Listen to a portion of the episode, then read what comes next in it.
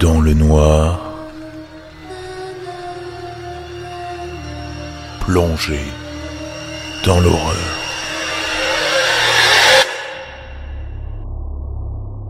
J'ai toujours eu une peur terrible d'être complètement submergé dans l'eau. Non pas que je ne sache pas nager ou quoi que ce soit. Mon père me l'a appris quand j'étais plus jeune, parce que j'ai failli me noyer.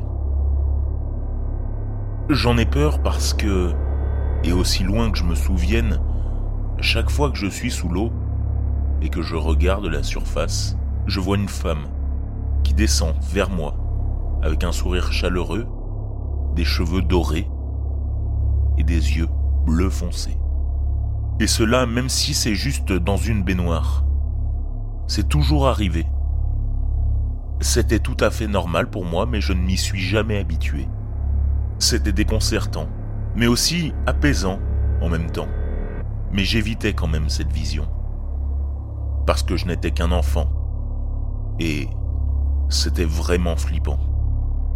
Je n'en ai jamais parlé à mon père quand j'étais enfant, mais je lui ai posé des questions sur ma mère. Il n'a jamais voulu parler d'elle. Parfois, il m'en voulait même d'avoir trop insisté pour en parler. Ce n'est que récemment que je lui ai décrit cette apparition.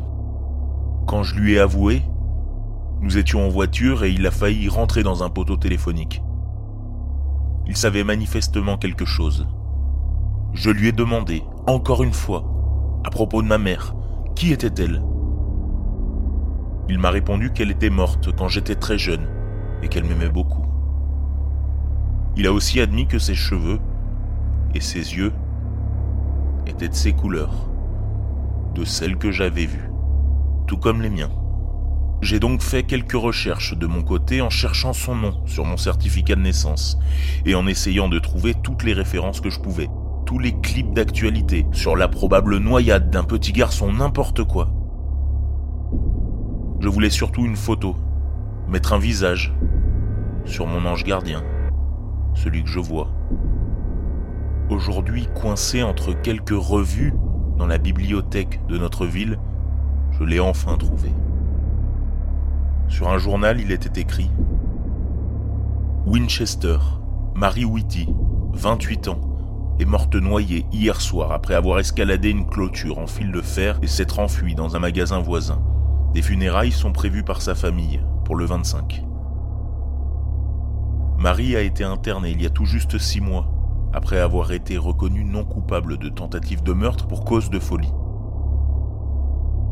Son mari, Daniel Whitty, avait agi assez rapidement pour sauver leur enfant en bas âge lorsqu'elle a été trouvée en train d'essayer de le noyer dans une baignoire.